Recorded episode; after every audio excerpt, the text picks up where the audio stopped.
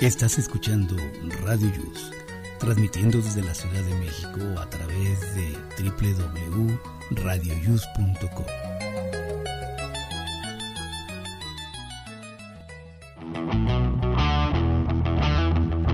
Hoy, en Aquí estamos, México. ¿Te aferras a un amor imposible? Te diremos qué hacer.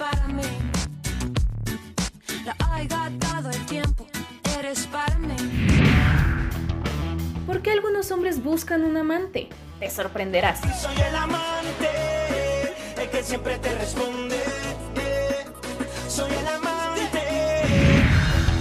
¿Tienes alguna fobia? Te diremos cuál es su origen. Conoce los nombres más raros que existen. Quizá querrás cambiar el tuyo.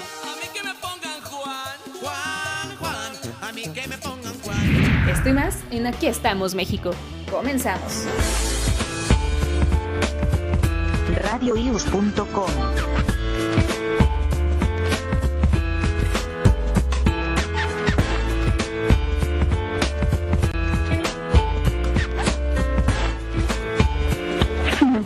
Muy bien amigos, ¿cómo están? Muy buenos días. Hoy es sábado 29 de agosto del año 2020.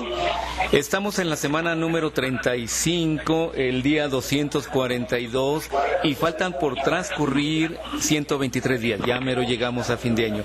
Hoy se festeja o se conmemora a Santa Sabina. También hoy es Día Internacional contra los Ensayos Nucleares, nucleares, perdón. Eh, Día Mundial del Videojuego, eh, el Día del Abogado en la Argentina. Y eh, tenemos algunas noticias, por ejemplo, el, el día de Ayer, viernes 28 de agosto del 2020, fallece el actor famoso Manuel Valdés, conocido como el Loco Valdés. Y también hay una noticia de plataforma Corvax, en donde eh, Marcelo Ebrard dice que para el próximo año podría haber 28, perdón, 18 vacunas disponibles. Muy bien, saludo a mis amigos que ahorita van a ir ingresando. Ahorita nos encontramos con Mari y con Miguel. Muy buenos días, ¿cómo están? Hola, ¿qué tal? Muy buenos días, Jesús. Eh, son 10 de la mañana con 4 minutos y pues comenzamos este sabadito alegre, bien soleado, nuestro programa Aquí estamos México. Saludos a toda la gente que nos está escuchando de muchos lados, ya estábamos viendo las estadísticas y nos escuchan incluso en el extranjero. Saludos a todos los que nos están sintonizando a través de www.radioyus.com. Y pues bueno, Mary, muy buenos días. Hola, ¿cómo están? Buenos días. Bien, Aquí bien. muy contenta. Pues sí, ahora nos dejaron solos otra vez, más bien te dejaron sola. Ahora sí te vamos a estar un montón porque, eh, pues, no, no, hay, hay problemas técnicos por ahí. Van está en, en pleno cerro, está tratando de comunicarse, se llevó una, una varilla a ver si puede tener señal. a ver si le cae un rayo. Con un gancho. Se llevó un gancho de Sí, ropa. eh, Naomi pues, sigue dormida, yo creo. no, no da señales de vida. Eh, Ay, no. está tratando de conectar. Mon tiene problemas con su batería, que luego esas baterías traicioneras que, que le da un poquita carga, esperemos se pueda conectar también.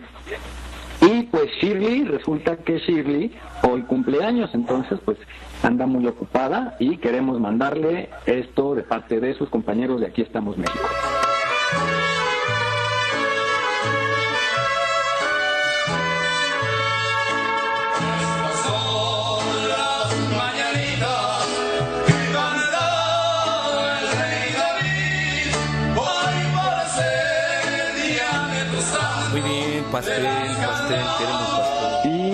Pastel. No, hombre, y lo- donde que los hace riquísimos.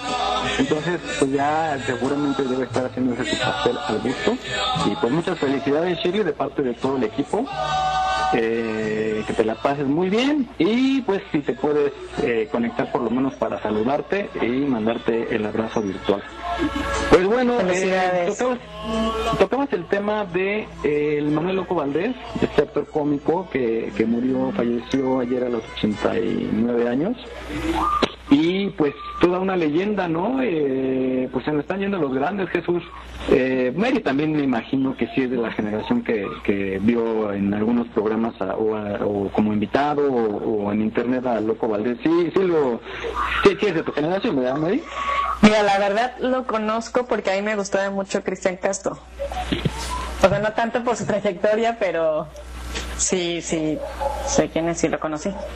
Que bueno, sí, porque digo, no, me refiero a tu generación de, de la generación que, que abarcó, más bien, él abarcó. Sí, todavía, todavía lo conocí. Sí, Y eh, justamente más adelante vamos a tener una nota de a qué generación pertenece. Y que bueno, que, que lo escuchaste. Fíjate que yo trabajé 11 años en Televisa Chapultepec y él iba por allá a los programas y era muy, eh, digo, cuántas anécdotas no hay de la gente que tuvimos eh, casualmente en contacto.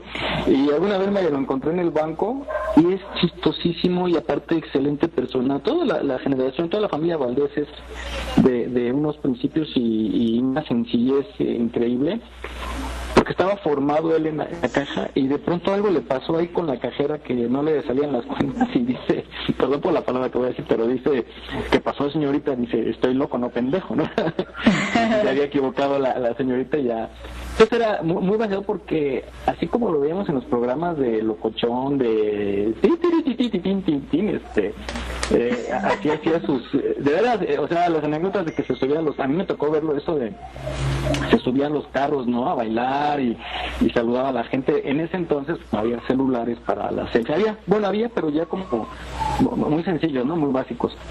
Y no traían cámara, pero eh, eh, se acostumbraba el autógrafo, ¿no? Que este, te parabas y le pedías el autógrafo, algunos teníamos la libretita de autógrafos y era muy sencillo, muy muy generoso y pues lamentablemente ya falleció después de, de, pues una terrible enfermedad que, que lo acabó y bueno, pues cierra un ciclo y queda en la memoria para siempre y en todos los videos que hay en internet aprovechen para verlo, ya se programaron películas, hoy hubo una muy temprana, muy demasiado temprano, entonces le hicieron ya sus homenajes bien merecidos a Manuel el Loco Valdés. Oye, y... Oigan, y- ah, él, él era el lobo Fidencio. Ándale, también, no, hombre, genial. Es que todo, todo era genial. O sea, hay unas anécdotas de, de él que te podía, tenía sus programas en vivo, ¿no? Y te podías pasar tres horas, cuatro horas con él y, y se la jugaba. Y te mantenía entretenido. Bueno. Oigan, por pues cierto, ayer fue el día del abuelo. Y yo quiero felicitar Ah. a todos los abuelitos que nos escuchan, a que todo el mundo los haya felicitado, hay que reconocerlos, la verdad. Yo quiero felicitar en particular a mis papás y a mis suegros porque son unos excelentes abuelitos y esperemos que no disfruten solamente un día, sino todos los días del año y demostrarles el amor que les tenemos. Sí, y, y bueno, aunque están un poquito castigados, ¿verdad? Porque esto de la pandemia no se recomienda Sí. visitar ahorita a los abuelitos, porque son muy sensibles algunos. Y pues el abrazo virtual, pues ya, la ventaja es que con la tecnología ya se siente tan cercano y, y, pues al menos que les hicieron sus, sus abrazos y sus pastelitos en su honor, o igual les mandaron algún detallito, ¿no?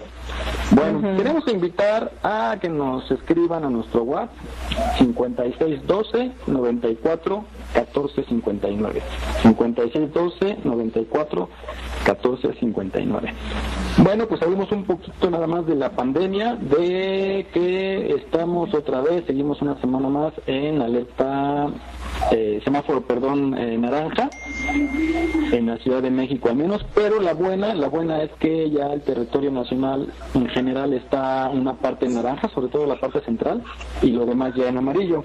Pero hacemos el exhorto, igual eh, el gobierno ha hecho el exhorto a que se sigan cuidando y tomando la- las precauciones debidas porque eh, pues po- hay, hay rebrotes por ahí, gente que se enfermó está volviendo a tener algunos síntomas, hay aumento ligero en hospitalizaciones y pues desgraciadamente también yo en lo personal he tenido eh, eh, contactos que han tenido eh, la el sensible fallecimiento de algún familiar.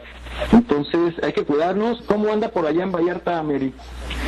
Pues mira, aquí en Jalisco todavía estamos eh, con el semáforo naranja y se piensa que dentro de 15 días podamos cambiar eh, amarillo.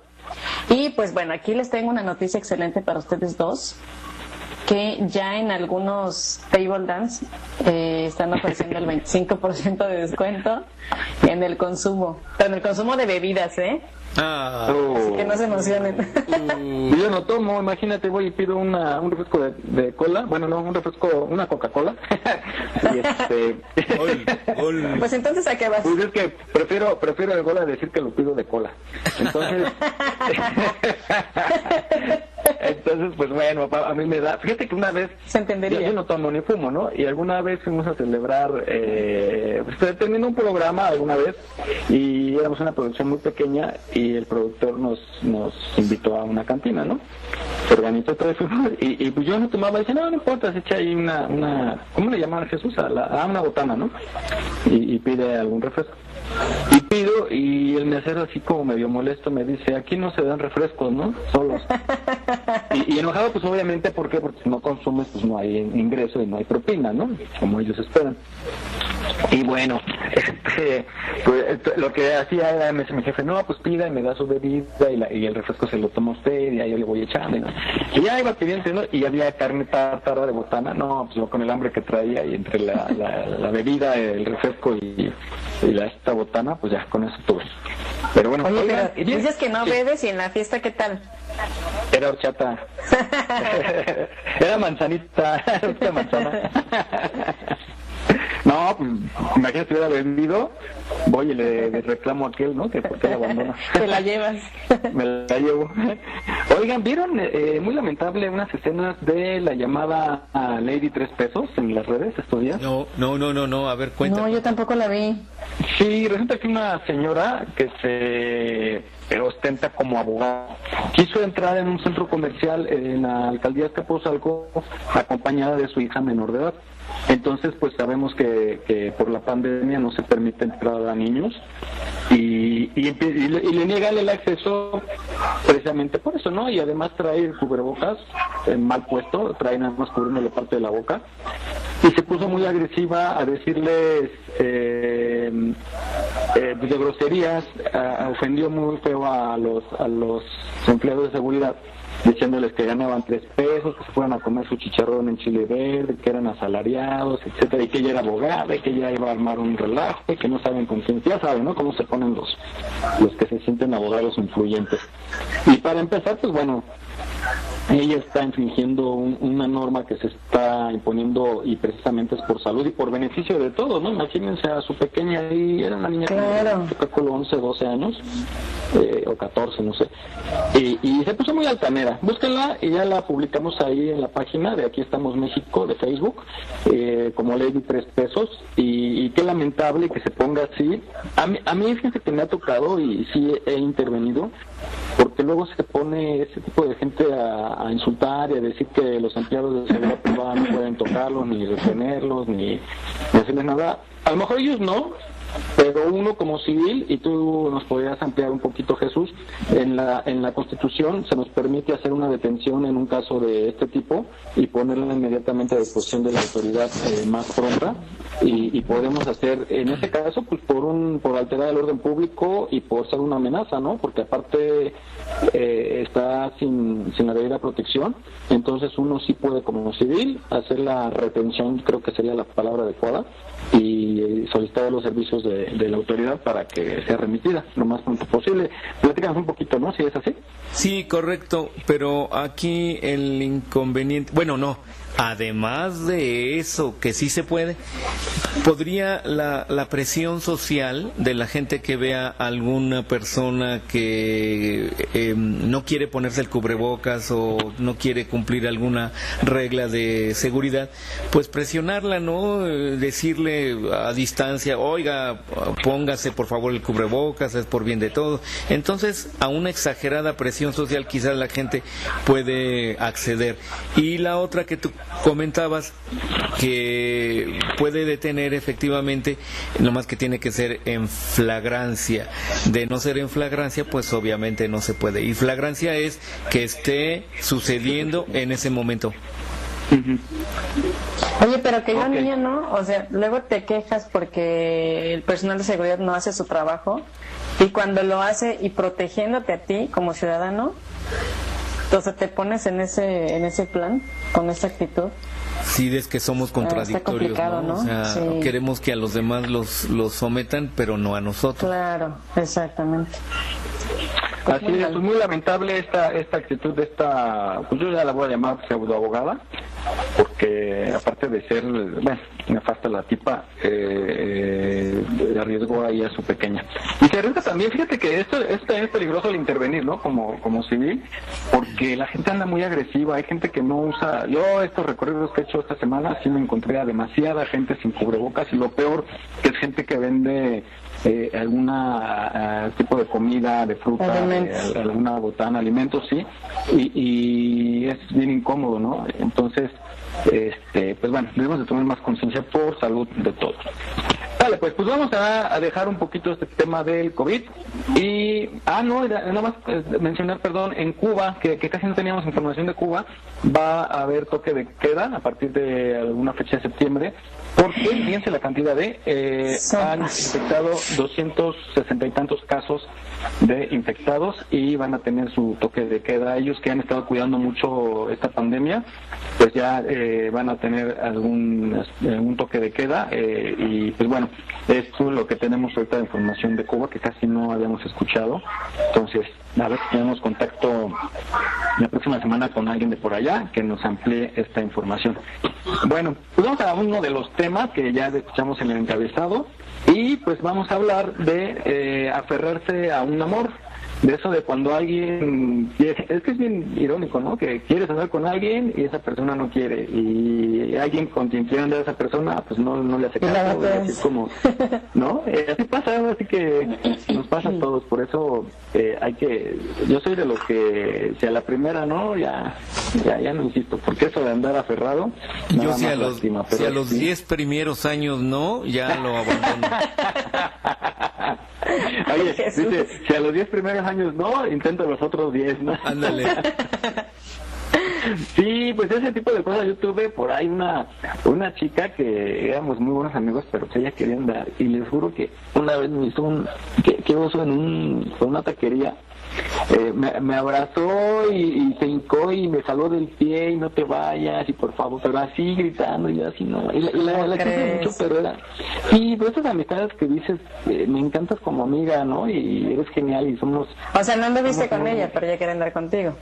Mm, exactamente, ella quería más y este... Eres un cruel. y- no, Sí, mal es que plan, luego ahí pienso, fíjate, exhibiéndome.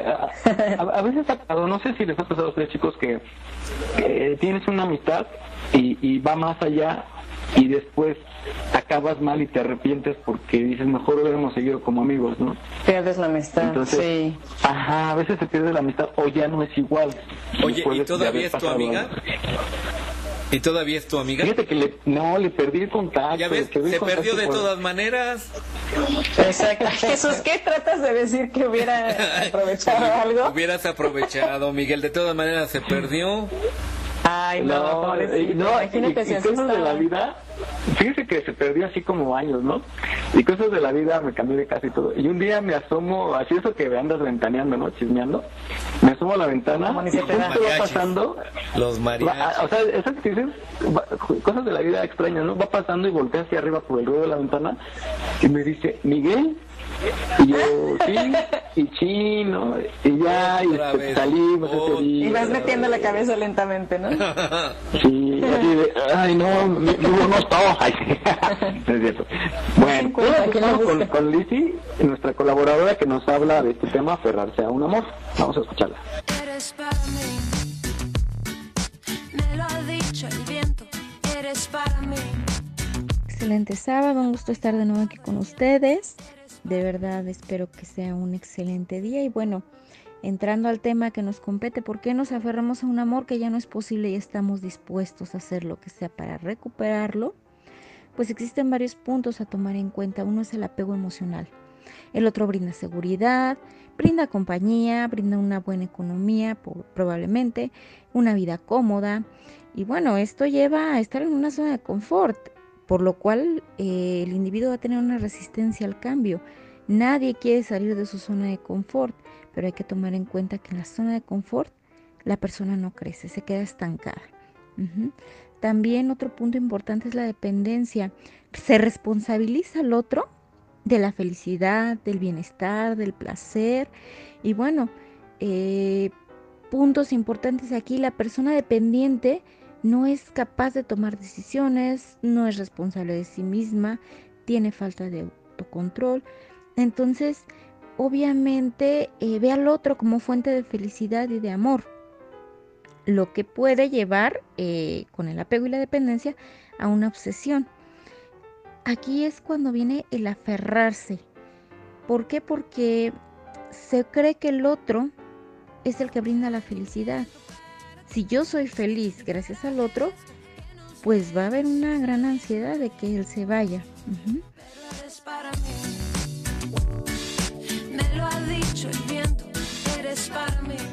El otro significa sentido a la vida. Si se va, se pierde el rumbo, se pierden las ilusiones. Y bueno, en estos momentos de la vida de esa persona crece una idea irracional de que se va a quedar solo. Esto le genera mucho dolor, angustia, inquietud y miedo. Por eso es capaz de hacer lo que sea con tal de que el otro no se vaya.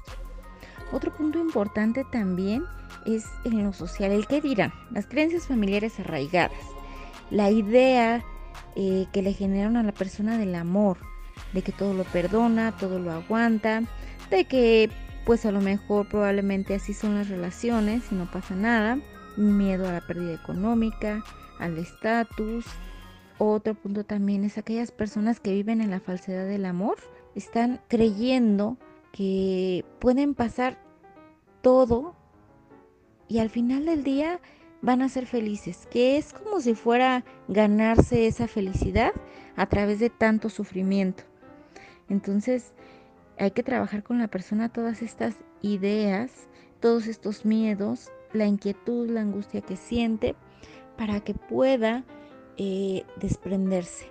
Definitivamente el estar aferrados no nos lleva a una relación sana.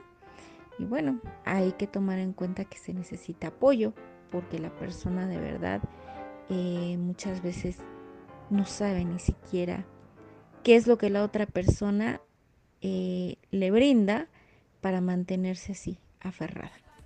Y bueno, estamos a sus órdenes en la página de Facebook, Servicios Psicológicos y Acompañamiento Tanatológico, o al número 56 16 32 21 53. Nuevamente estar, eh, me da mucho gusto estar con ustedes y excelente sábado. Tú eres para mí, yo soy para ti. Aquí estamos, México. Esperamos tus comentarios a nuestro WhatsApp 56 294 1459. 56 294 1459. Continuamos.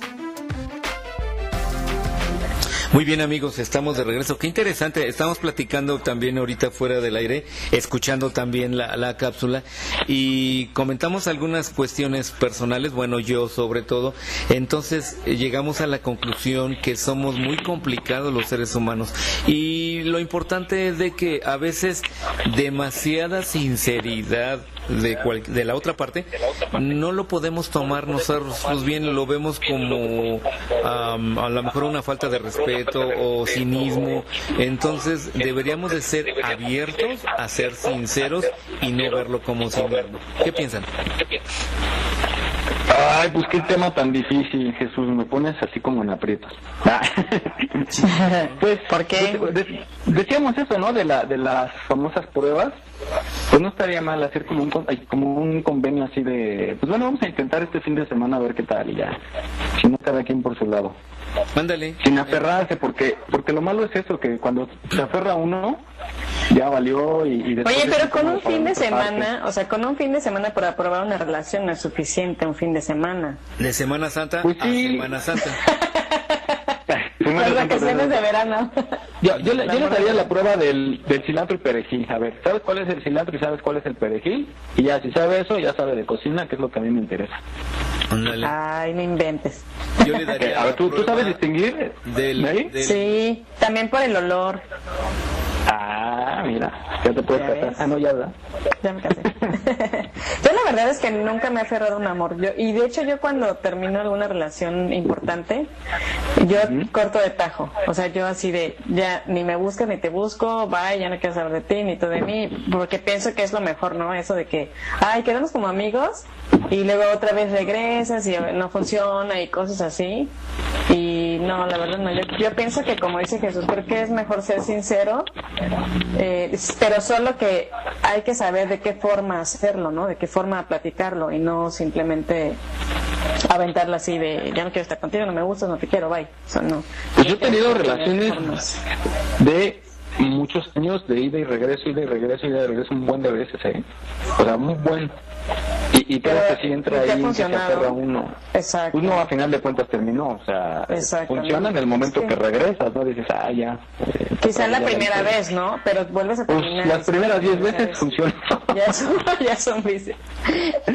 ya, ya, ya fue como una, este, ¿cómo se dice? Pero esa es una Ay, relación una adicción.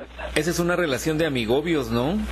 Exacto, sí. Porque Y aparte sí, ahí se presta para ya meter otras personas más y así, ¿no? Bueno, va- vamos a, a- a ver esta otra parte que va muy ligada. Ahí vamos a escuchar por qué los hombres se buscan una amante. Eh... Para que escuchen, chicas, y tengan cuidado. No, vamos a Jesús. escuchar, vamos a escuchar, vamos a escuchar. Amor prohibido, beso prohibido, estamos compartiendo el mismo aire prohibido. A veces yo pienso que no tiene sentido. Los hombres casados buscan un amante porque necesitan, según ellos, algo que condimente su vida y además porque científicamente está comprobado que maduran muchos años después que las mujeres, por lo que es común que sigan comportándose como adolescentes a pesar de estar comprometidos. Para ellos, tener un amante significa culminar sus experiencias de cuando tenían 15 o 20 años, es decir, que enfrentan una juventud tardía la que necesitan saborear y satisfacer sus necesidades sexuales, pero que no pueden cumplir con su ahora esposa, mucho menos si ya tienen hijos, explica la psicóloga Sonia Arias en su sitio Psicológicamente Hablando. En tanto, es clara en afirmar que ese amor prohibido nunca será formal, porque en pocos años también la amante se volverá aburrida y él buscará otra.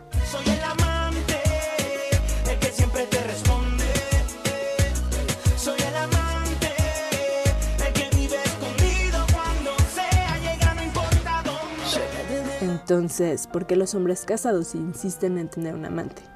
Intimidad.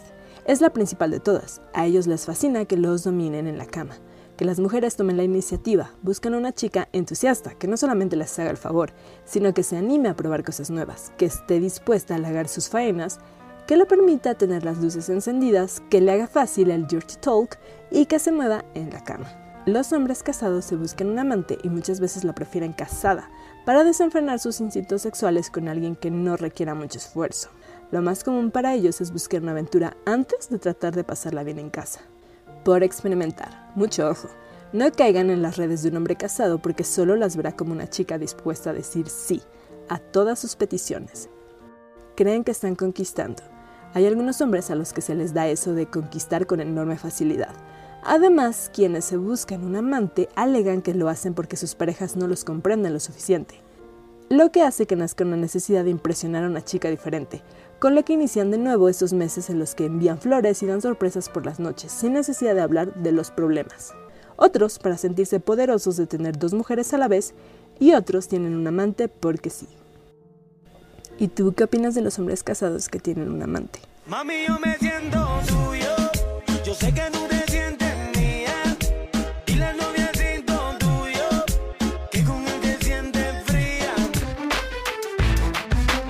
No olvides seguirnos en nuestra página en Facebook. Aquí estamos, México. Continuamos. Muy bien, estos temas tan controvertidos, tan delicados, que bueno, un día vamos a tratar de puro tema de relaciones sentimentales. Y sí, hombre, qué complicado, ¿no? Este, pues muchachas, a ver si ya a cuidarnos, ¿eh? Porque me los vamos.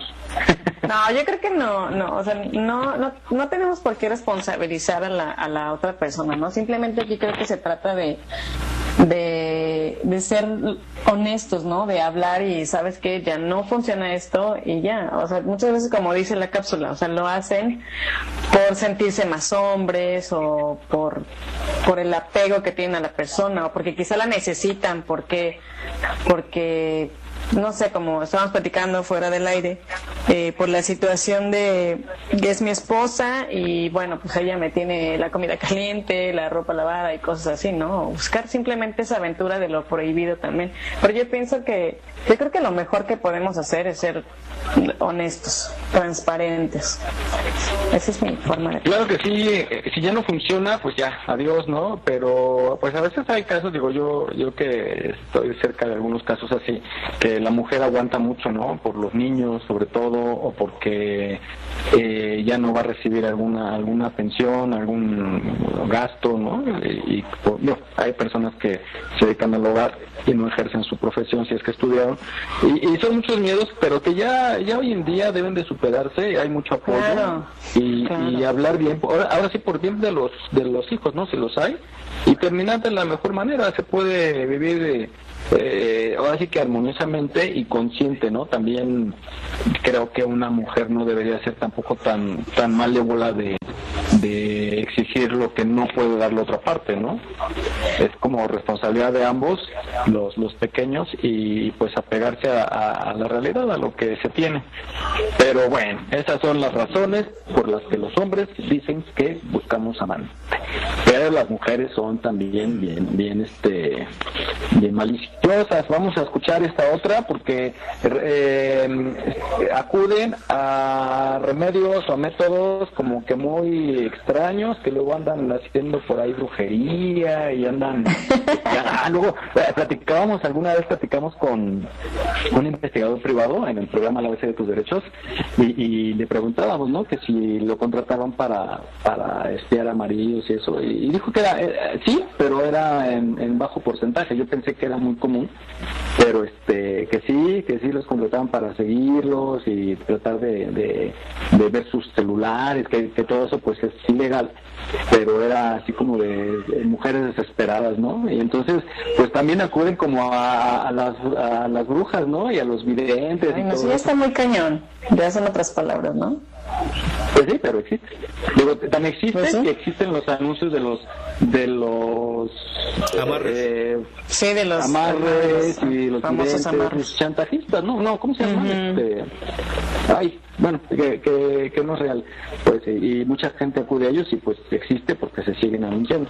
Vamos a escuchar esta, esta, ahí entre ellos está el, el famoso Toloache, que ya vamos a escuchar y regresando platicamos de él, a ver si tú Mary lo has eh, ocupado alguna vez. Ay, obvio no. ¿Quién sabe?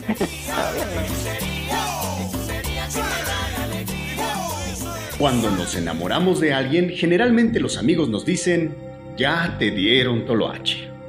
En México, es común que el toloache se asocie con los enamoramientos, porque se supone que la ingesta de este hace perder la voluntad del enamorado o enamorada. Existe la falsa creencia de que el toloache es una planta empleada para amarrar al ser querido, pero la realidad dista mucho de esto. En realidad, se le está intoxicando se le están destruyendo neuronas. Una bruja dio un chillido cuando un toloache miró y cómo estaría de fuerte hasta el toloache secó. Datura stramonium es el nombre científico del toloache, pero popularmente se le conoce como antimonio, azucena del diablo, berenjena del diablo, azotacristos. En la Edad Media fue conocida como la planta maldita. Estos nombres no son gratuitos, ya que el entoloachado puede presentar cuadros de psicosis, alucinaciones visuales, auditivas y en grandes cantidades puede morir en un máximo de 20 minutos. Los síntomas que presenta la ingesta del toloache se deben a que la planta contiene atropina, iosiamina, escopalamina, sustancias tóxicas que alteran el sistema nervioso, que puede ser alucinógeno, auditivo y provocar taquicardia. A pesar de su alta toxicidad, no todo es malo, ya que se le ha podido emplear satisfactoriamente en la oftalmología, en casos de envenenamiento, Parkinson, espasmos gastrointestinales, cólicos hepáticos y vesiculares. El toloache es una planta de alta resistencia que no requiere cuidados y que es fácil de localizar, por lo cual El biólogo Rafael Escobar Cabrera recomienda no manipularla ni consumirla porque podríamos intoxicarnos. Ya los rayos de la luna buscaron en un jacal alguna hierba maldita que hiciera a la gente mal. Aquí estamos, México. Esperamos tus comentarios a nuestro WhatsApp 56 294 1459. 56 294 1459. Continuamos. Muy bien, pues este toloache, ¿en cuánto estará el, el ramito? No sé cómo lo vendan. A ver, María, ¿cómo andará? No, ni idea, la verdad. Oigan, no, dice yo la verdad no. Dice No Shirley que, agua de calzón. que sí le funcionó. pues sí, bueno. Oye, no, pues sí es bien peligroso, ¿no, Jesús? Eh, Contabas tú que, que si se da en dosis grandes puede tener efectos eh, ya permanentes. Ve cómo quedó Fox. no, es que- ciertamente. Bueno, este, no, no, pues tengan mucho cuidado, este, si lo van a usar con medida. Ah, no es cierto, no, no, No, utilicen ya, esas llegar cosas. a eso ya es un grave enfermo, la verdad. O sea, Sí, ya, ya- no ya es es amor un- ni, ni amor a la- hacia la persona, ni siquiera amor propio. Yo, yo a veces siento que me dan piquetes así como en la espalda y digo, ya, no muevan el muñeco. eh. siento que piquetes de alfiler. Mejor consientan a su pareja, cuiden, Exacto. ámenla, guísenle Claro. rico, háganle su Es- masajito. ahí está, ahí está, creo que ahí está la clave. Claro. Sí. el masajito. Exacto, el masajito, ¿no, Jesús? Así que llegas de trabajar y, ay, tu masajito, tu- tu- tus viandas, así tu, que, que te laven tus piecitos. Ah, no, Y, ade- cierto, no. y además que sea mutuo, ¿no? También él Claro. a ella, también que le haga Claro. su masajito, su, un día que le consienta con algo que pida especial de algún restaurante, o cosas por el estilo. Claro, y si no funcionó, cómo. si la persona no quiere estar contigo, o sea, ya decir bye. O sea, ¿por qué llegar a estos grados de... Que deja que hagan su intento. No, pero así no. Puede ser. Pero bueno. No, sí, que consiéntalos y este, las mujeres saben, saben cómo conquistar al, al hombre y si no, vamos a escuchar esta nota que nos preparó Belsa Escalante, nuestra compañera, nuestra voz oficial. Y escuchen muy bien, mujeres, ahí está el tip, ahí está la clave. Oye, ¿y no es pariente de Mar Escalante? ¿Miguel? Miguel. Miguel se fue. Se fue. Se desconectó, sí es cierto. Bueno, vamos a escuchar esta. Vamos a escuchar la cápsula. Si conmigo quieres hacer travesura, que se ha vuelto una locura. 6 tips para conquistar a un hombre.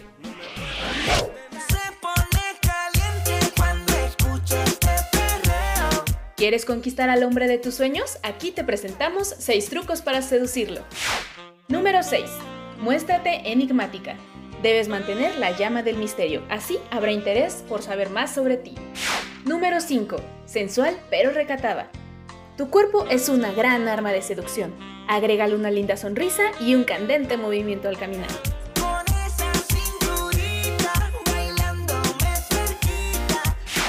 Número 4. Mirada coqueta. Siempre mirándolo a los ojos. Esto le hará saber tu interés a cada movimiento que haga. Número 3. Rétalo a conquistarte. Recuerda que lo que más cuesta es lo que más se valora. Yo sé que acabo de conocerte y es muy rápido mantenerte. Yo lo que quiero es complacerte. Tú tranquila, déjate llevar. Número 2. No te quejes de la vida. Háblale de tus metas, tus logros y lo que te gusta disfrutar. Eso lo hará sentir que está con una mujer exitosa. Ya me está gustando más de lo normal. Todos mis sentidos van pidiendo más. Esto hay que tomarlo sin ningún apuro. Y número 1. Finaliza el encuentro. Hazle saber que tienes más cosas por hacer. Él se sentirá afortunado que le dedicaste tiempo entre tus miles de compromisos y hará lo posible por tener otra cita contigo lo más pronto posible. Dime si conmigo quieres hacer travesura. Que se ha vuelto una locura. Un tip adicional. Escote a la espalda. Esto te dará una imagen de toda una dama. Suerte en tu conquista. Para aquí estamos México, Belsa Escalante. Y tú estás bien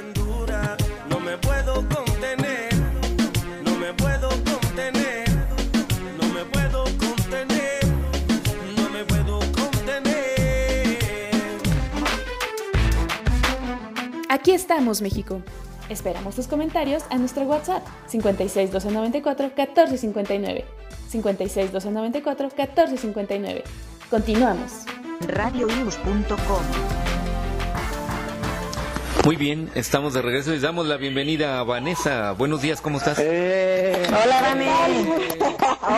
Ya iba a tener falta. Buenos, bueno. Muchas gracias, pues aquí, aquí estamos México desde Amealco, Querétaro, ¿cómo ven? Bien. Oye, Wow, qué padre. De- decíamos que estabas consiguiendo una varilla para tener señal. no hay que algo un así. rayo. Algo así, porque acá es pueblo quieto, no hay nada de nada. Se agarró de los castillos ahí de la construcción. Aquí ando en el techo, colgada en un árbol. Sí, está complicada la señal aquí, pero es un lugar muy tranquilo, muy bonito. este, entonces, pues, si escuchan mi fondo, ahí está Sí. borrega, oigan, oigan, para Oye. que vean la tranquilidad del lugar. Va, va- va para candidata, se llevó borregos. Sí, me llegué de borregos y este, espero que estén ricos, digo. Y uno- y uno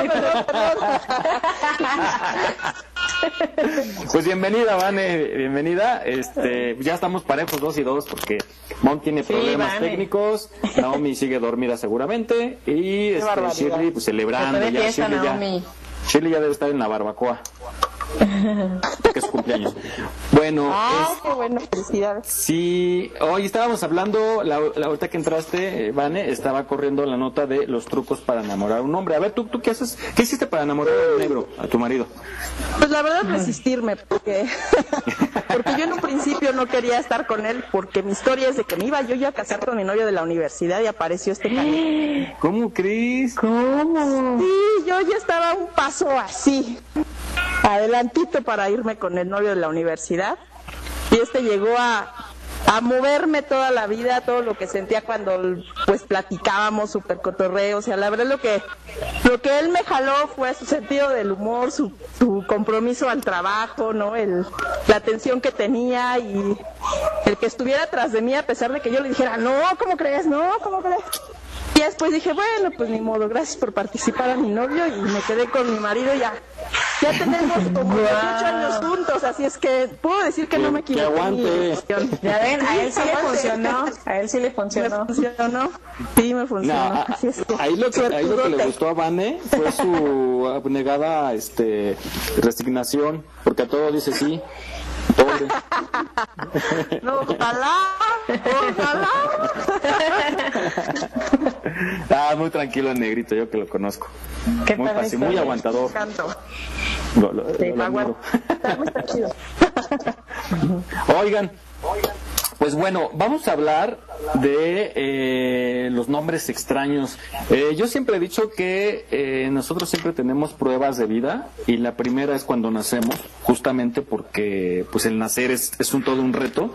Muchos dicen eres el esperma ganador entre millones y ya dicen que, que, que, pues es la prueba, la primera prueba, ¿no? Luego, eh, bueno, aparte cuando naces, pues la nalgada que te da, no sé si hoy en día te la den, pero pues en mi época sí te da la nalgada y dices, ahora no, pues voy llegando y ya me empiezan a nalguear. Entonces es como que otra prueba que dices, híjole, mejor, mejor no hubiera salido, ¿no? pero eh, la otra prueba que es eh, cuando nos ponen el nombre nuestros papás y es cuando dices, chin, ya este eh, ya, ya valió, ¿no? Porque pues no tenemos edad para para, Para tantito, porque me estás llegando, sí, para decidir, ¿no? Y entonces, pues más adelante vamos a, a ver esta nota de cómo de- deciden los papás acerca del nombre y de los nombres más raros. Vamos ahorita a escuchar eso, eh, algo sobre Las fobias. no, sí, los nombres raros, fobias, perdón. ¿Ustedes tienen alguna fobia? No, yo no. Así como fobia, no. Ajá. Ah, ¿ya nada? No. ¿Tú, Jesús?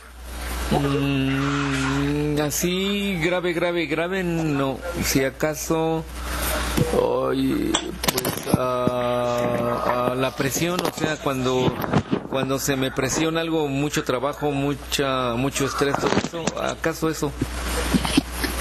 Ah, caray. Vane. Vane.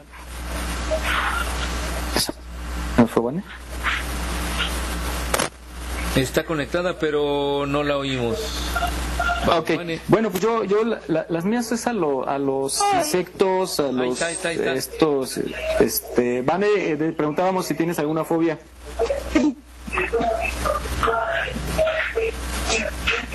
No voy a decir a los borregos. Sí, está sí está peleando con los borregos ahí a topes. ah, les decía yo a los escorpiones, a los roedores, eh, pero en, en en particular escorpiones y arañas. Me da O sea, pero si te pones así muy intenso, muy con mucha ansiedad y todo esto, o sea, que sea una verdadera fobia. Eh, sí, sí, sí, sí, sí, sí, o sea, sí me, me pone muy mal. Afortunadamente ha sido muy pocos casos, pero por ejemplo cuando voy al pueblo, allá donde está la familia en Hidalgo, ante- antes, antes, antes me quedaba a dormir sin problema y todo, pero cuando escucho, por ejemplo, a mi hermana le han picado escorpiones, arañas y, y- y tantos bichos, y entonces me da, me da cosa, me pongo mal, no me, si me acuesto en una cama ahí a descansar, aunque sea, estoy como pensando que recorren mi cuerpo y que ya volteo al otro lado y que los tengo ahí, entonces, eso es lo que tengo fobia, y pues, nada más, afortunadamente no es muy, muy seguido que encuentre ese escenario. Bueno, Porque aquí hay alacranes, o sea, los alacranes sí me dan miedo, pero no es Ajá. fobia así como que me ponga mal y todo eso. pues Ajá, no. o sea, después estar en un lugar Fobia. donde haya. No, Sí. yo no. Yo no. Vamos a escuchar a esta, esta cápsula, Jesús. ¿Tú la, la localizaste? ¿Nos la puedes presentar, por favor? Muy bien, pues vamos a escuchar aquí por qué surgen las fobias.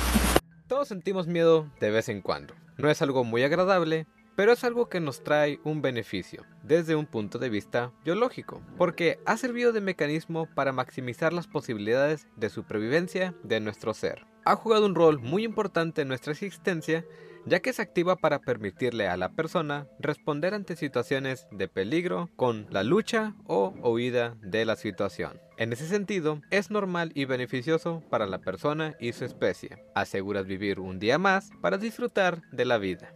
Pero lamentablemente, el miedo se puede salir de control. Empezar a experimentar pánico y angustia que ocasionan un miedo incontrolable y a veces irracional ante situaciones, ideas, objetos o cualquier otra cosa. A esto se le conoce como un trastorno de ansiedad, pero este es un término general que abarca varias formas diferentes de un tipo de trastorno mental, las cuales normalmente se caracterizan por miedo y ansiedad anormal. Dentro de esta categoría tenemos las fobias o el trastorno fóbico, el cual se caracteriza por un temor fuerte e irracional de algo que representa poco o ningún peligro real. A pesar de no tratarse de un trastorno psiquiátrico grave, es un trastorno psicológico con mucha repercusión negativa en la vida diaria de una persona, el cual si no se trata puede desarrollarse en un problema grave. Pero, ¿cómo es que surgen y qué las hace tan diferentes al miedo? Las fobias surgen generalmente a consecuencia de un evento o situación traumática que nos causa un gran impacto emocional negativo. Esto crea una huella dentro de nosotros. Por eso en general, las fobias comienzan en la niñez o en la adolescencia y continúan durante la edad adulta donde automáticamente recordamos el trauma sufrido en el pasado y nos evoca sensaciones negativas que hacen que instantáneamente experimentemos ansiedad, pánico y miedo irracional. Pero tiene sentido sentirnos de esa manera ante una fobia porque el fin es mantenernos alejados de aquello que en el pasado nos traumatizó. Después de todo, el miedo es un mecanismo de defensa que busca protegernos, solo que a diferencia del miedo, este no nos deja vivir en paz después. Esto es la diferencia con el miedo. Con el miedo nosotros tenemos una reacción natural al riesgo, amenaza o peligro, ya sea luchando o huyendo. Y después de eso lo superamos, sintiéndonos avergonzados o riéndonos del susto que pasó. Con la fobia no tenemos ese escenario. El miedo, por más irracional que sea, se puede superar con simple voluntad, pero la fobia no. Y es un miedo persistente por un objeto o una idea, y que generalmente parece no tener justificación y requiere de un tratamiento. Eso es lo bueno de toda fobia, que tienen una causa específica y aunque no parezca, las fobias son un trastorno común, el cual, con dedicación y terapia, puede llegar a solucionarse para seguir disfrutando de una vida con el miedo justo o necesario para seguir superándonos. No olvides seguirnos en nuestra página en Facebook. Aquí estamos, México. Continuamos. radioius.com. Y acabamos de escuchar esta cápsula muy interesante sobre las fobias y bueno, nos practicábamos fuera del aire a qué le tenemos miedo. Y pues yo creo que eh, pues no, a nada, creo. Adelante. Es que pues mi- sí. miedo y fobia son como diferentes, ¿no?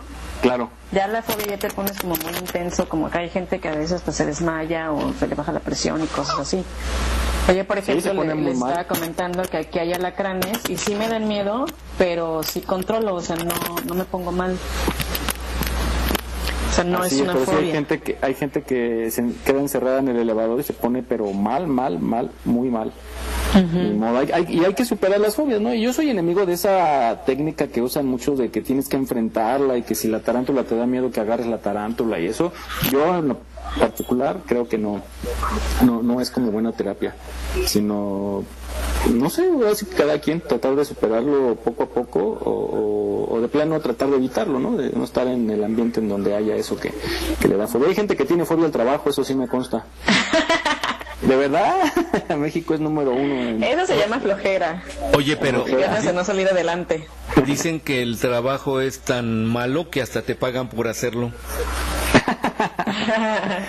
Afortunadamente he tenido trabajos que, que la verdad, eh, eh, comentaba en mi muro un día que yo empecé a trabajar a los 16 años en un campamento educativo en Valle de Bravo y era padrísimo por una experiencia que te divertías, aprendías, te capacitaban y aparte te pagaban, era para mí, pues empecé con el pie derecho, ¿no? Ya después de ahí entré a Televisa, a los 17 años, 11 años estuve ahí y luego en Azteca 23 años llevo actualmente, entonces, y, y es padre porque aprendes, repito, te capacitan y eh, lo disfrutas, creo que lo mejor es disfrutar lo que haces. Y hay trabajos en donde pues no tengo ingresos, ¿no? De repente que, que trabajo uno da gratis, pero por el amor al arte.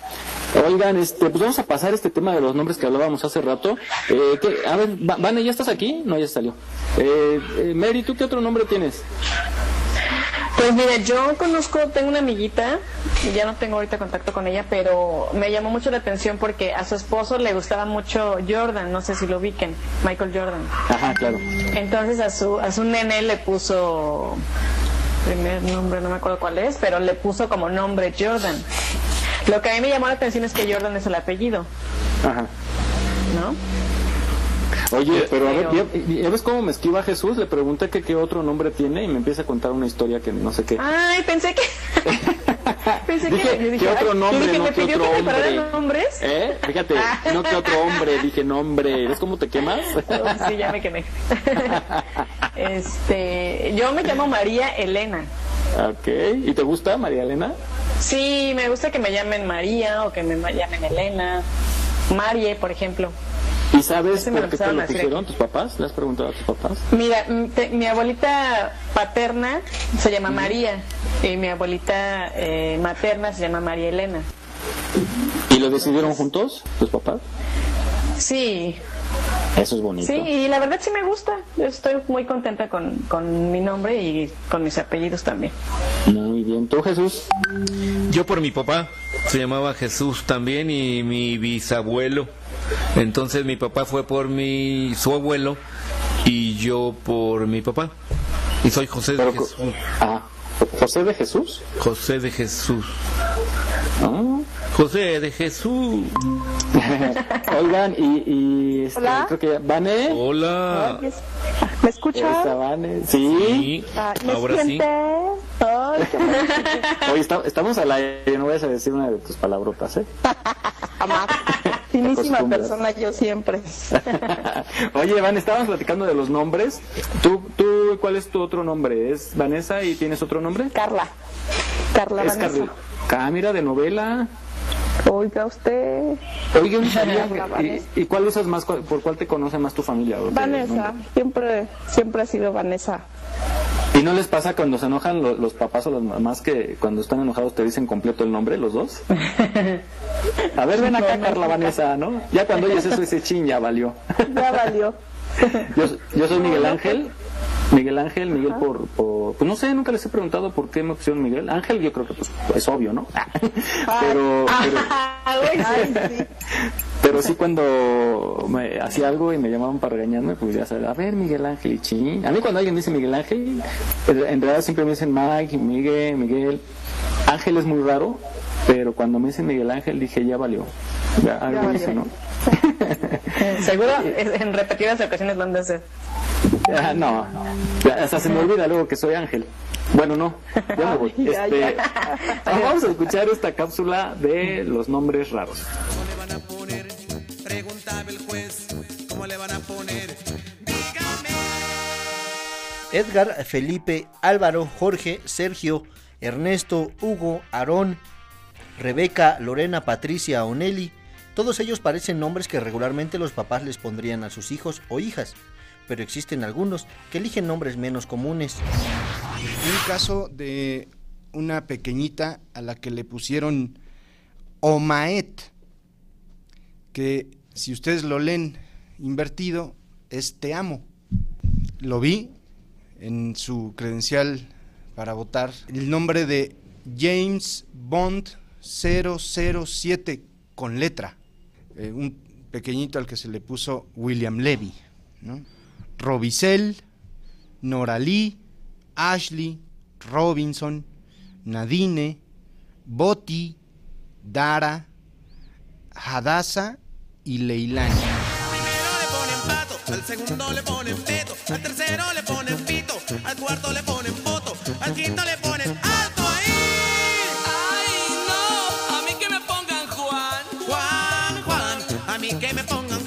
aunque los papás busquen que los niños se destaquen, lo cierto es que los nombres raros terminan dejando a los niños en una posición vulnerable. Por ejemplo, tenemos un compañero que sí, sí le hacen cosas de bullying y todo eso. se burlaban de sus nombres o les ponían apodos. Pero yo digo que ahí sí ya te pasas como papá, ¿no? Digo, a lo mejor ponerle así como Andrés o algo así por tu amor o no sé, algo así, pues va. Pero ya que le quieras poner como un nombre de un famoso, pues ya está como feo. Cuando tienen nombres así como que suenan muy chistosos y se burlan de ellos. De acuerdo con los especialistas, un nombre raro puede ocasionar daños psicológicos o morales en las personas, pues estos se prestan a burlas, principalmente en la etapa de educación básica. Por ello, los oficiales del registro civil juegan un papel importante.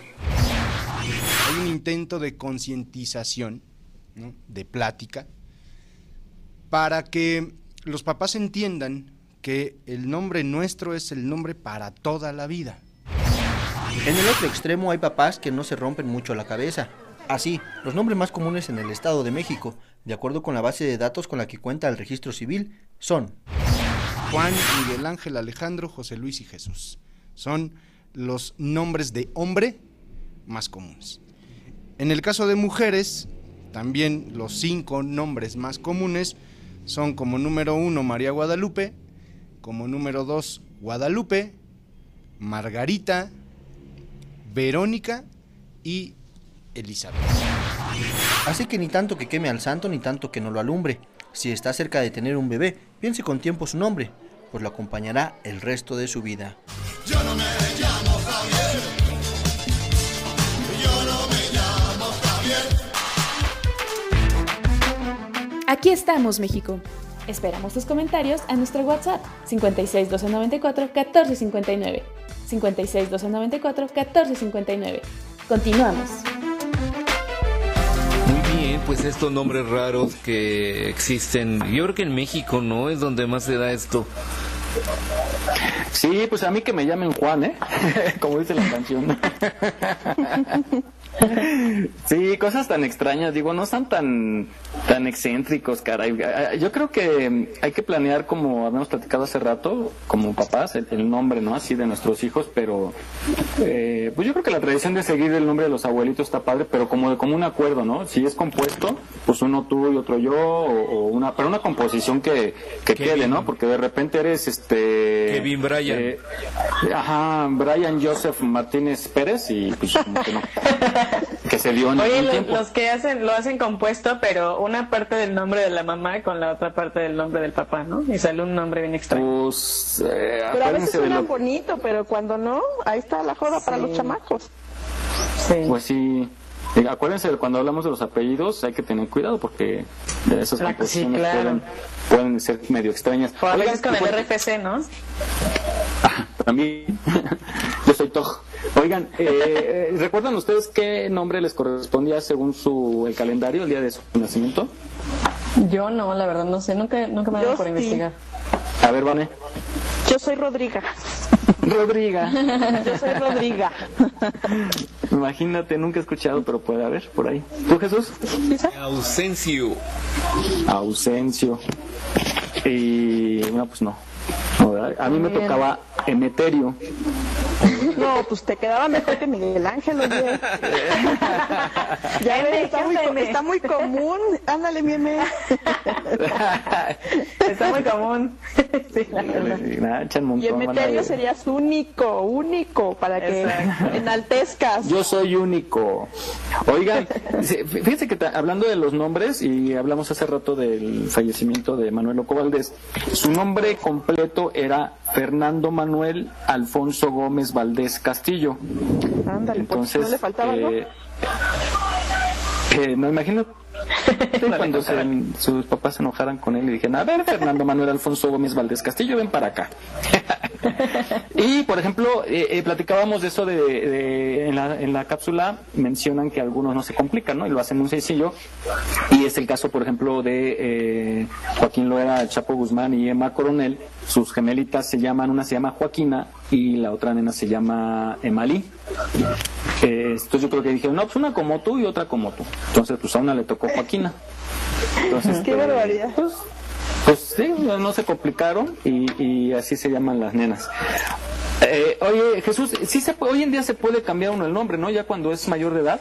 Sí, incluso ahora por lo de la pandemia sacaron un procedimiento en el registro civil en donde las correcciones se pueden hacer de manera más fácil. Antes tenía que ser a través de un juicio en un juzgado familiar, pero ahora por lo de la pandemia correcciones así simples, eh, o sea, un acento, una, una S por C o una Y por doble L, ya se puede hacer de manera este, muy fácil.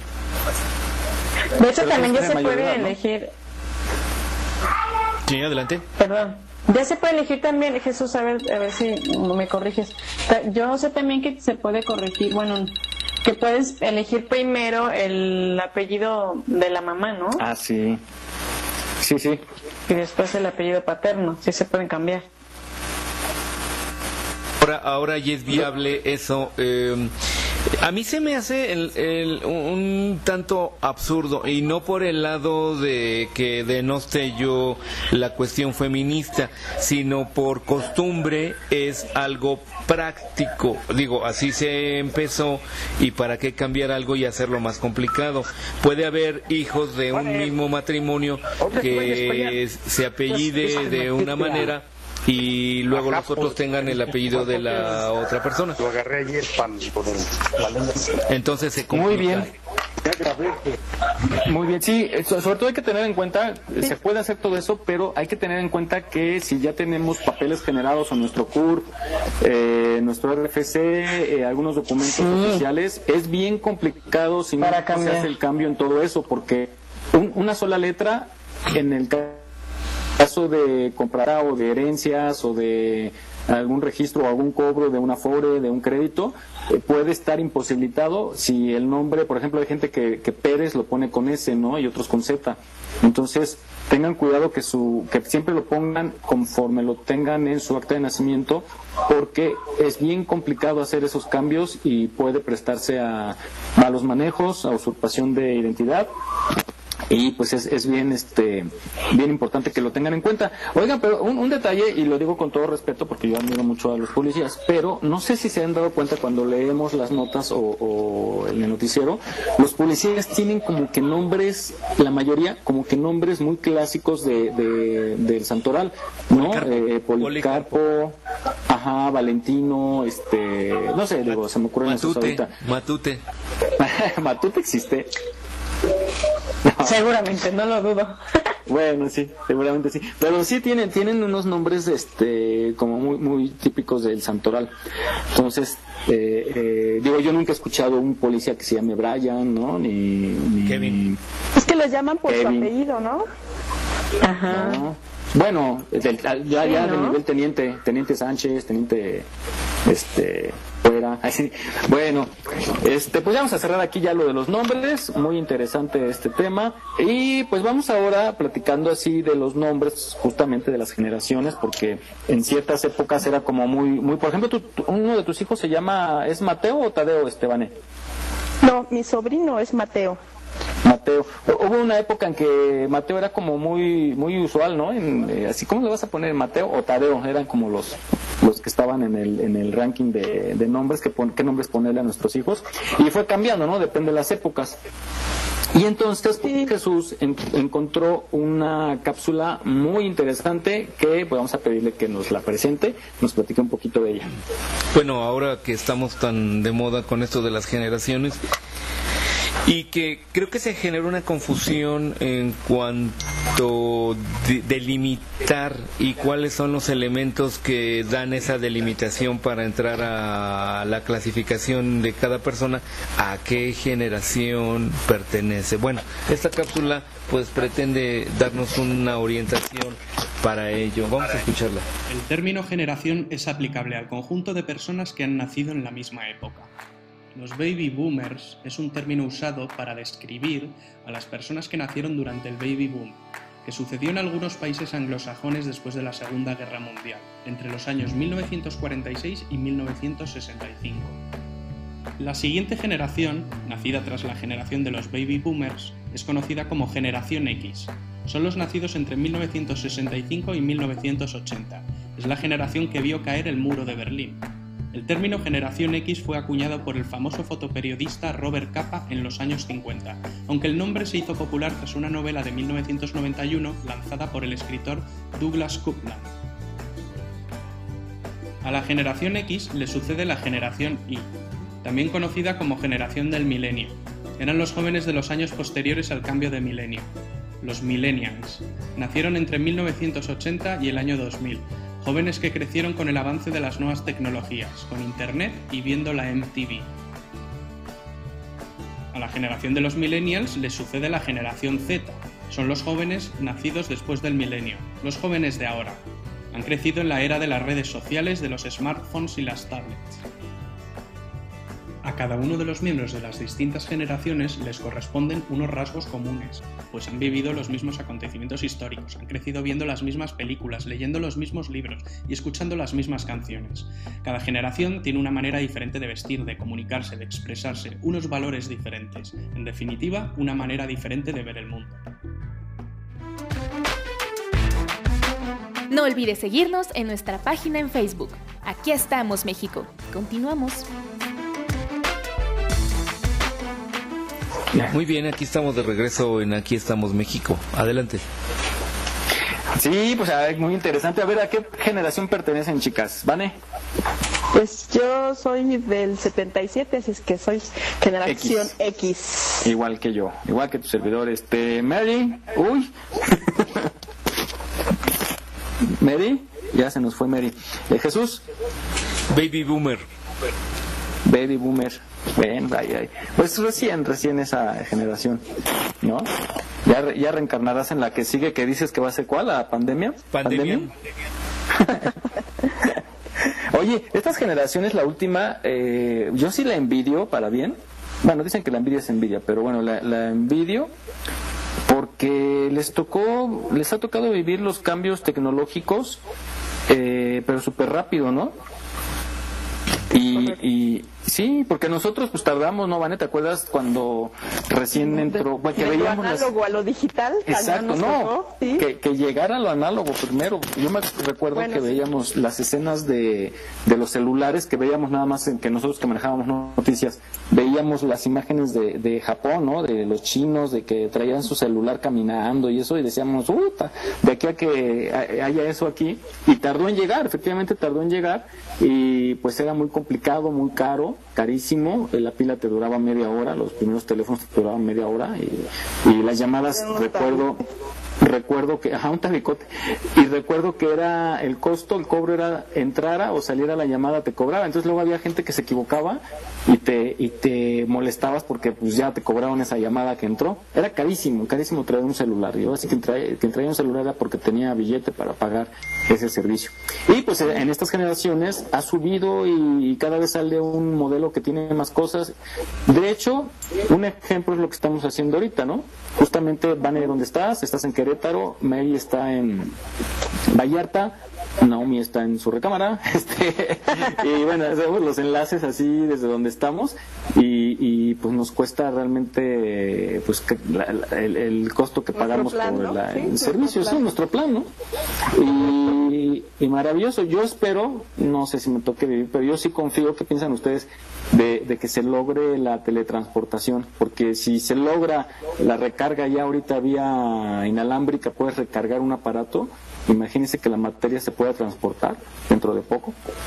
Ay, imagínate eso, está como complicadísimo porque simplemente pues tus órganos, ¿no? Tan vitales como el riñón, como el corazón, como todo esto. Y dices, bueno, pues ya me, re- me, me hicieron más guapa, me hicieron más fea, pero todo mi sistema este sigue funcionando. Qué interesante sería esa parte. Pero Pues yo, yo he visto que algunos sí se han teletransportado porque de repente dice uno, oye, y las pompas no se las tra- transportaron, quedaron por allá. bueno, eh, vamos a, a- pues ya vamos, son 11 de la mañana con 12 minutos. Ya dentro de algún momento vamos a tener que ahuecar el ala, como se dice coloquialmente. Y vamos a esta cápsula, en esta sección de frases de mi abuelita. vamos a conocer el origen de... eh, ¿en, qué situaciones la han escuchado ustedes esta frase de, órale, ahuecando el ala? pues ya, te corren. ¿Pero en dónde? ¿En una fiesta? ¿En casa de la No, con la tía? casa de la abuela. Normalmente en casa de la abuela. Como dicen los abuelitos, ¿no, Jesús? Que dicen, ¿cómo dicen de los niños? Es bien bonito verlos llegar, pero más, más bonito verlos irse. Eh, ándale, dice, yo, yo digo, a mí, yo Jesús digo, que a mí me gustan los niños, pero cuando lloran, porque viene su mamá y se los lleva. Ay, como esos niños, digo, con todo respeto, que vas a una fiesta y está el chamaco, o vas en la, estás en la iglesia, ¿no? En, la misa o algo, y de repente este, el chamaco que está pegue y pegue y pegue a la silla o algo, a un vaso, y, y, y la mamá al lado, ¿no? Y no, si tú nada más volteas así como te, te ríes primero, ¿no? Ay, y lo que piensas, ¿no? Y- Quieres ahorcar a la mamá también. Sí, la mamá no. Un día estaba yo en una reunión, ahí sí, ahí sí me, me mató la señora, porque debe estar el niño juegue y juegue con la silla y de repente le dice, deja ahí porque si no ya sabes qué te pasa. Y yo pe- imaginé que le iba a decir, te vas a caer y te lastimas, ¿no? Y le dice el niño, ¿qué me pasa? Y le dice, te rompo tu tit. Y entonces dije, ah, no, pues así hasta, hasta yo me apliqué y dejé de mover la silla. Pero bueno, vamos a escuchar esta. Sí. Vamos a escuchar esta cápsula que nos explica el origen de la frase ahuecando el ala. Porque dices que te vas. ¿Crees que me vas a pantallar? ahuecar el ala. Esta es otra expresión que luego utilizamos mucho y que también tiene origen en, una, en un comportamiento animal que sobre todo en provincia mm, es fácil darnos cuenta. Generalmente un ave para poder volar necesita primero un cierto impulso, que eso lo obtiene de las alas.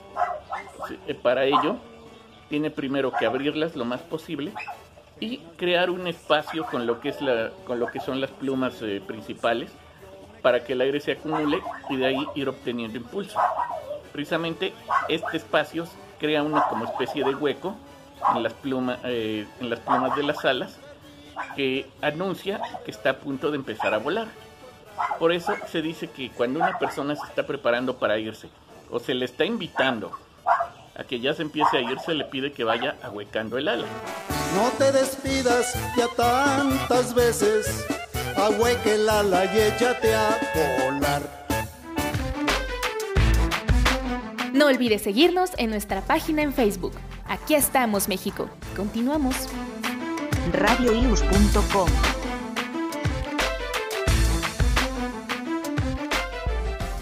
Muy bien, pues aquí estamos conociendo un poquito más de nuestro lenguaje y nuestros dichos que a veces son tan comunes que no nos, no nos preguntamos por qué, de qué origen tiene. Pero ya, aprendimos algo más hoy. Esta está muy interesante. Sí, es muy interesante. Cuando puedan, hay una página que se llama Dicen que Dicen en YouTube. Y ahí vienen todas estas frases domingueras. Está muy interesante. Y este, pues ahí la, la- la encontramos y se las presentamos. Y sí es como muy común. Yo me acuerdo en las fiestas, sobre todo, ¿no? La escena, Vanek, cuando estás, ya acá estás en lo bueno, pero ya como son 3, 4 de la mañana. Y ya ves que los salones aquí en la Ciudad de México, cuando funcionan normalmente, este, hasta las 2 o 3, ¿no? Pero pues, de repente te dan chance que te sigas. Pero llega un momento en que empiezas a ver que la, la mamá de la quinceañera empieza a poner las sillas en la mesa de al lado y así como de, les atendieron bien, pero es- es- los atendieron bien y ya como dale, ¿no? Ahuecando el ala. Este, les falta algo y ajá, de, de- sí, te empiezan a barrer así al lado y, y más como que haces tus piecitos. pues ya, ¿no? Sí, a recoger los ramos. Ay, la gente que se lleva los ramos, ¿no? Los, los centros de mesa.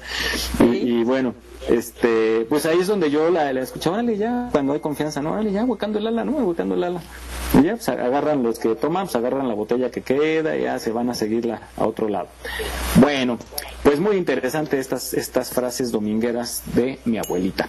Vamos, ¿a, a ustedes les gusta nadar, chicos? Amo. ¿En serio?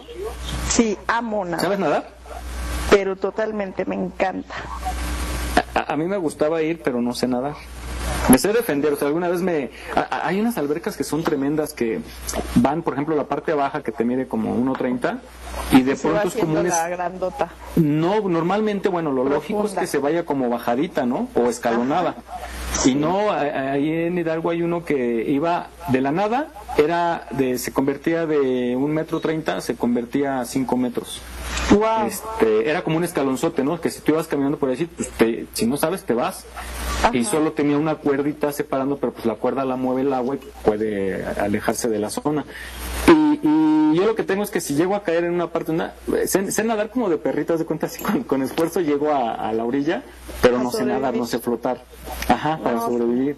Y es horrible, me ha pasado un par de veces y, y bueno, así que sientes que te ahogas, ¿no? Pero es, es horrible. ¿A ti, Jesús, te gusta nadar? No sé, no sé nadar. ¿Cómo? No. Ah, no sabes nadar. Pero sí vas a balnearios, a la alberca y todo eso. Y, y ya me acordé, fíjate, lo de la fobia. Eh, Resulta que cuando yo tendría como cuatro o cinco años, lo tengo todavía difuso en mi mente, me, mis papás me llevaron a un balneario en Morelos. Entonces, este, pues yo más o menos ya sabía nadar y, y no me daba miedo el agua. Y resulta que yo recuerdo que vi pasar dos niños como de 6, 7 años, eh, hermanito y hermanita. Entonces el niño iba correteando a la niña y en eso la avienta al agua cerca de mí y la niña no sabía nadar ni flotar ni nada. Entonces se pesca de mí, ella por querer salir, a mí me, me hunde. Y esto sucedió en cuestión de 10 segundos. ¿no? Segundos, claro. Segundos, sí. Porque luego, luego mis papás me sacaron y todo, sacaron a la niña y todo y ya. Pero me dio mucho miedo. Y de ahí, pum, negado para nadar. Oh, qué caray. No, no saben qué delicia. Es un, o sea, es que cuando te fusionas en el agua es algo increíble, de verdad. Es como si estuvieras en el espacio, porque eres tú y el agua. Es algo Te relaja, ¿no? Y- Te relaja, ejercitas todo y es Y luego si estás una viendo el cielo, conexión qué padre. contigo. La verdad es que lo amo. ¿Tú, Mary? ¿Te gusta nadar? Yo, la verdad es que tampoco sé, yo también tuve una experiencia parecida a la de Jesús. Eh, hace muchísimo tiempo, mi primer trabajo fue eh, en un curso de verano y éramos, nos llamaban monitores, entonces nosotros eh, cuidábamos a los niños, me tocaba cuidar a los más pequeñitos y yo no sabía nadar, entonces eh, todos los, los, los monitores empezaron a aventar a, a- todos a la alberca, pero cuando me tocó a mí y yo les dije, no sé nadar, por favor no me avienten, cuando me tocó a mí ya todo el mundo se estaba retirando, o sea, ya, ya no había nadie, nada más estaba mi hermano más pequeño, Javier, este, me aventaron, me aventaron en medio de la alberca, o sea, en el mero centro, y obviamente yo ahogándome, y mi hermanito fue el que me, me rescató hasta toda la vida, y se lo voy a agradecer. Este, y ya desde ahí, la verdad, no, no, no me llama mucho la atención, la verdad. Yo también ya recordé, yo iba a un, a un deportivo en vacaciones de verano Y yo creo que también de ahí fue como mi desinterés a, a nadar. No, no, no como fobia, pero veía que había un, un instructor que eh, eh, pisoteaba, haz de cuenta, si te agarrabas de la orilla, pisoteaba Los las dedos. manos de quien se agarraba, ajá. Y, y entonces, fíjate, pero era muy chistoso porque te ponían a escoger o natación o danza. y pues me tenía que ir a danza, ¿no? Pero fuiste un pésimo bailarín también. Sí, eh, bueno, era, fíjate, era natación o danza, era eh, judo, que era muy, eh, siempre, no sé por qué ese maestro acostumbraba que cuando iniciaba la clase nos ponía en reunión y eh, nos ponía a agarrar un cable. Un cable así eso para pasarnos toques a todos, que según que nos fortalecía y no sé qué. barbaridad. Entonces, era judo o cocina. Y pues, ay, me- o sea, era el único hombre en cocina y el único hombre en gimnasia. Y para acabarla de fregar, me seleccionan para la presentación final. Y bailando está la de. Tan, tan, tan, tan, tan, tan. Eh, ¿No? La rusa. Ah, el No. Ah, el tubo, el tubo, ¿no? O, o serva griego, ah, tubo, no, todavía no había tubo, ahí era, era este, era bambú, dance, en mi época era bambú. y entonces, eh, Acaba de entrar para mí, ¿no? Shirley. Shirley, buenos días. Ay, bienvenida, felicidades. Felicidades. eh, Limpiándose las lagañas y todo. Shirley. No, ya debe estar bien consentida. Uy, ya se no fue. nos escucha. hombre. Bueno, ¿Ya ven? Ah, entonces, bueno, termino. A ver, déjenme leer rápidamente. Voy a bajarle tantito. Se va a entrar un poquito de realimentación. Un saludo. Espérame. Aquí estoy, aquí estoy. Espérame, Siri. Dice, hola, buenos días. Mi nombre es Vanessa Pastén y quiero mandar un saludo a todo el elenco del programa. Aquí estamos México, un programa muy interesante y temas muy buenos. Gracias, Rosy. Ay, gracias. Saludos de regreso. Hay que mandarle un pastel a esa niña. Shirley, felicidades. Muchas gracias, muchas gracias.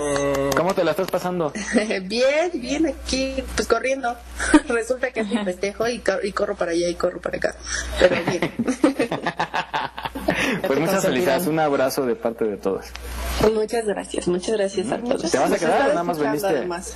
¿No? Ah, sí, ya vimos que diste tu receta del calzón. Sí. Es la, que, es la que me funcionó, pues ni modo que no se la pase. Efectiva. Exacto, es la más efectiva de todas. Entonces ya sabes hacer arroz blanco. bueno, oye, ¿y tú, Shiri, te gusta nadar? No sé nadar, pero. me- Pero si vas al balneario y te metes al albergue y todo. La mayoría de los de aquí no sabemos nadar. No, o sea que no, nos nado vamos a poder ir a un crucero. He por todos, no se preocupe. Ah, bien. Ahí con Ok, la- Ivane. Oye, no- nos llevamos me unas cámaras de llanta. Ahí para practicar para pasar al otro lado. Oye, bueno, escuchen esta cápsula y a ver si después de escucharla les quedan ganas de ir a nadar. Cuando se habla de los peligros de nadar, puede que pienses en ahogarte o encontrarte con algún animal, pero existen muchas otras amenazas ocultas en las piscinas públicas y los cuerpos de agua. Peligros que ni siquiera imaginas. El cobre y el hierro pueden dejar tu cabello verde.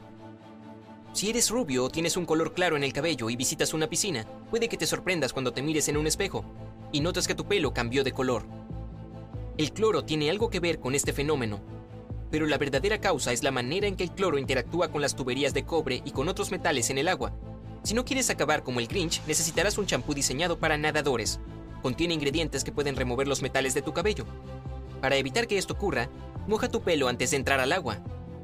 Esto hará que el proceso de absorción de cloro y metales sea más lento. Puedes acabar con pie de atleta. Vas al salón de belleza y te haces una pedicura para mostrar tus uñas perfectas en la alberca. Y sales del agua con pie de atleta. Desafortunadamente, las piscinas son uno de los lugares en donde se transmite esta condición, junto con las duchas comunales y los vestuarios. No hay mucho que puedas hacer si estás en el agua y hay una persona con este problema, pero puedes tomar precauciones para evitarlo. Siempre usa sandalias en el área pública que rodea la piscina. Lávate el cuerpo y sécate los pies cuando termines de nadar. Las luces de la piscina pueden provocar accidentes eléctricos. Ha habido casos de electrocución a causa de luces mal reparadas. Y no muchas personas están al tanto de eso. Después de todo, ¿qué tan seguido piensas en la instalación eléctrica antes de un día de diversión en el agua? Un escenario así puede evitarse con un mantenimiento regular de la piscina. Como visitante, puedes preguntar con qué frecuencia se revisa el estado general del cableado Como dueño del lugar es una buena idea recurrir a alguien que confirme de vez en cuando que los equipos eléctricos están bien cubiertos y protegidos. Si estás en una piscina y tienes una sensación de cosquilleo en el cuerpo, sal del agua de inmediato, puede tratarse de una corriente eléctrica. Y si sospechas que alguien se está electrocutando, corta la electricidad y pide ayuda. Si estás enfermo, puedes perjudicar a los demás. Es importante que consideres los peligros ocultos que te aguardan en una piscina. Pero también es esencial que seas un buen vecino y no transmitas bacterias a los demás. Puede que toquemos temas personales por un momento, pero si sufriste una diarrea recientemente, lo mejor será que te quedes en casa o que salgas a caminar. Quizá pienses que ahora todo está bien, pero las personas que están recuperándose de una diarrea y salen a nadar pueden transmitir la bacteria Cryptosporidium a los demás. Si tienes una herida abierta, no solo te estarás arriesgando a empeorarla en el agua, sino que también es posible que los demás estén expuestos a tus gérmenes. Además, el cloro puede irritar tu herida aún más, así que lo mejor es esperar a que sane por completo. Nadar es una gran manera de mantenerte en forma, así que no dejes que estos datos te asusten. Lo único que debes hacer es asegurarte de que la piscina que visites reciba mantenimientos regulares y haya aprobado las inspecciones de seguridad. Aquí estamos, México.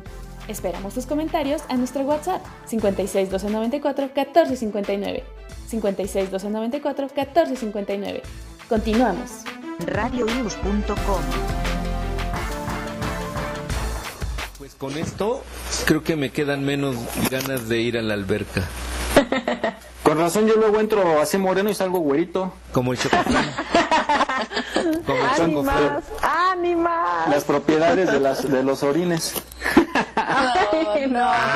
Oigan, Hay pues sí, albercas ah, en donde ponen un reactivo que si la gente se orina, se pone verde o azul alrededor de Azul, ¿no? Sí. y de re- sí, de repente así, no, es que comí cereza.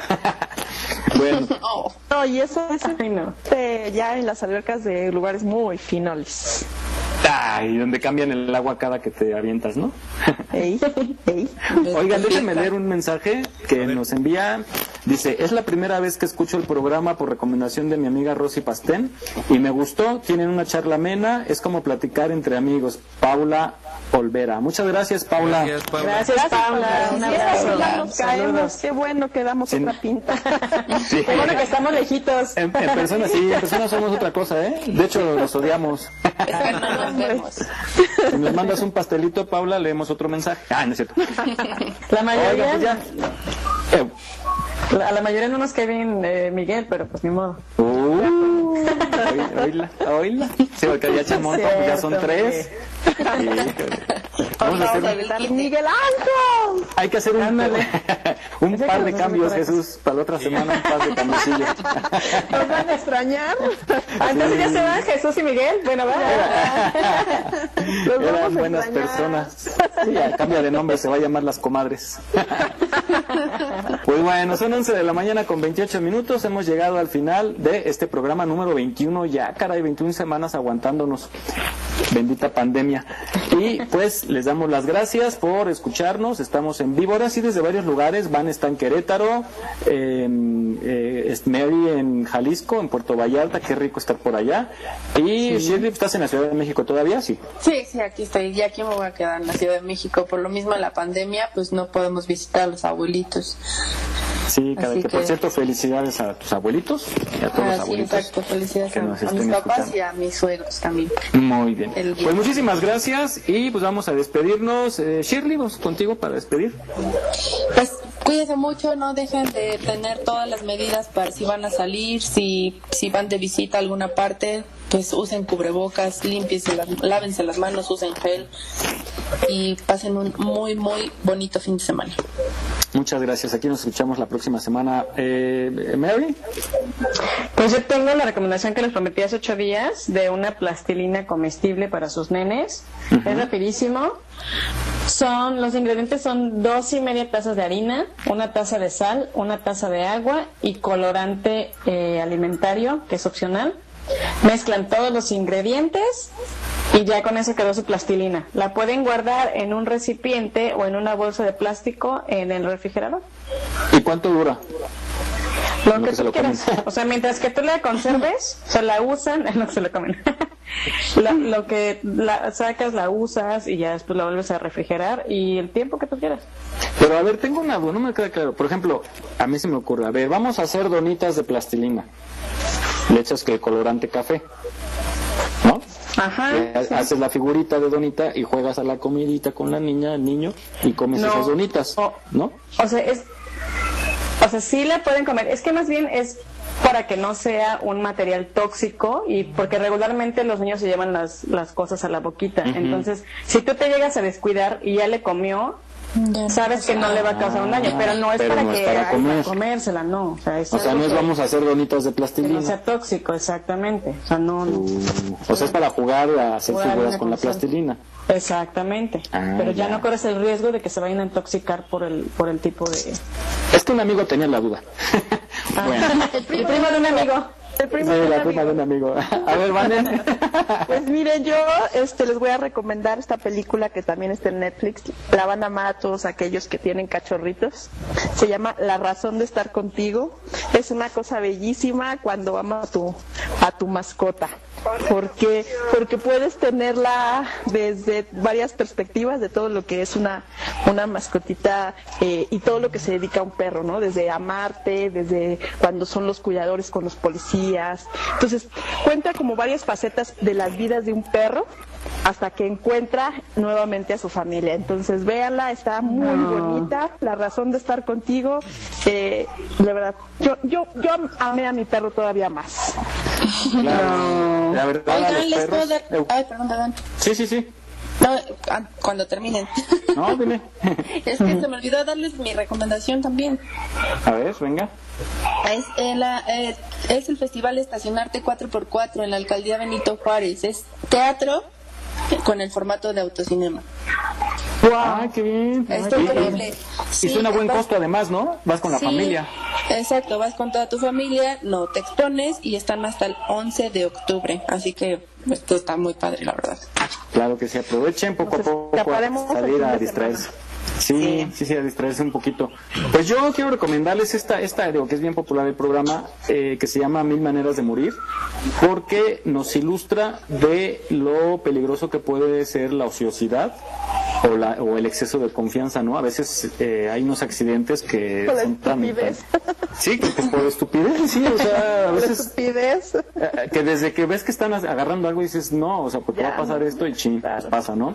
Entonces, Mil Maneras de Morir, búsquenlo en YouTube y eh, creo que está ahorita también la programación en teleabierta, pero este, pues ahí podemos ver y, y- y unos casos tan increíbles también, pero todos vienen de la sociedad, la estupidez y la falta de criterio.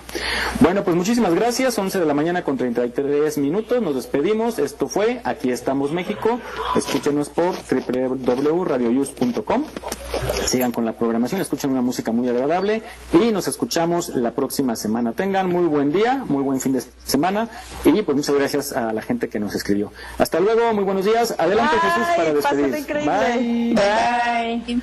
Muy bien, pues gracias a, a todos. Eh, yo les quiero recomendar una película acorde con el Día de los Abuelitos. Se llama Elsa y Fred. Es una película de como unos ocho años atrás, diez, y trata de una relación sentimental entre dos adultos mayores, una historia de amor muy bonita. Y bueno, les agradezco a todos ustedes, a Vanessa, a Shirley, a Mary, a Miguel Ángel, por supuesto, y sobre todo también, y muy importante, el público que nos escucha. Los voy a dejar con un poema, los vamos a dejar con un poema eh, que se llama Besos y está excelente. Y nos escuchamos en ocho días. Gracias a todos. Muy bien. Saludos Mon y Naomi. Las extrañamos. Saludos. Bye, pásenlo increíble, bye.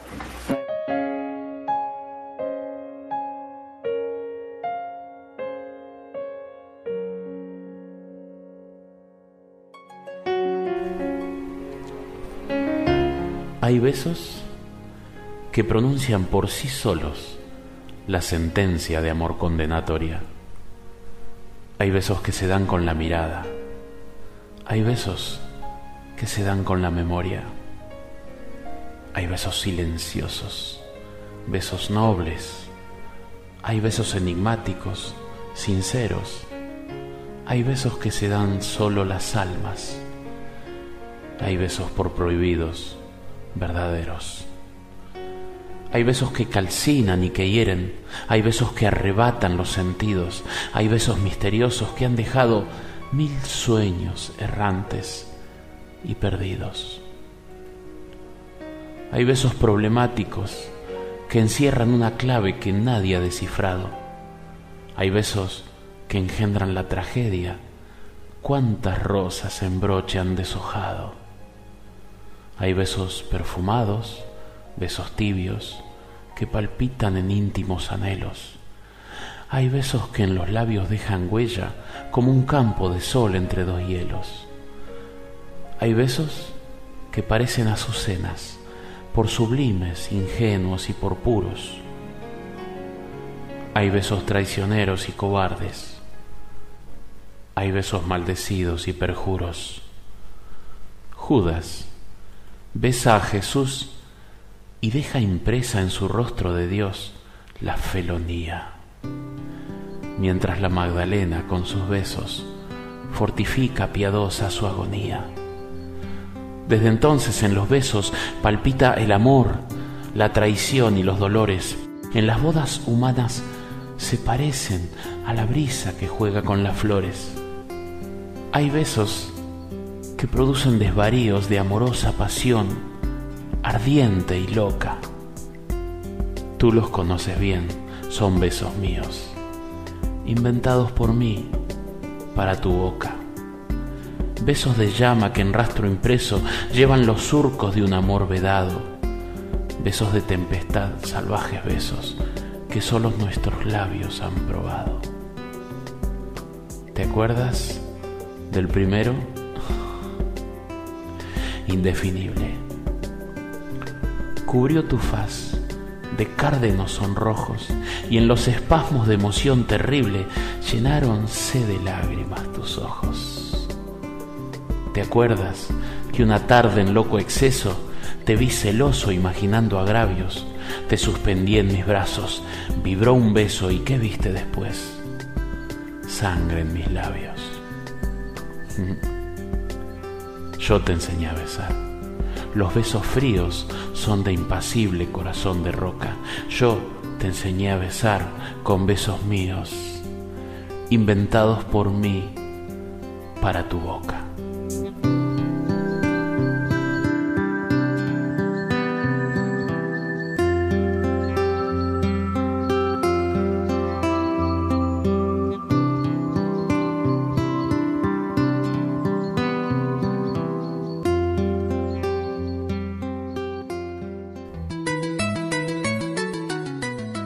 Estás escuchando Radio Yus, transmitiendo desde la Ciudad de México a través de www.radioyus.com.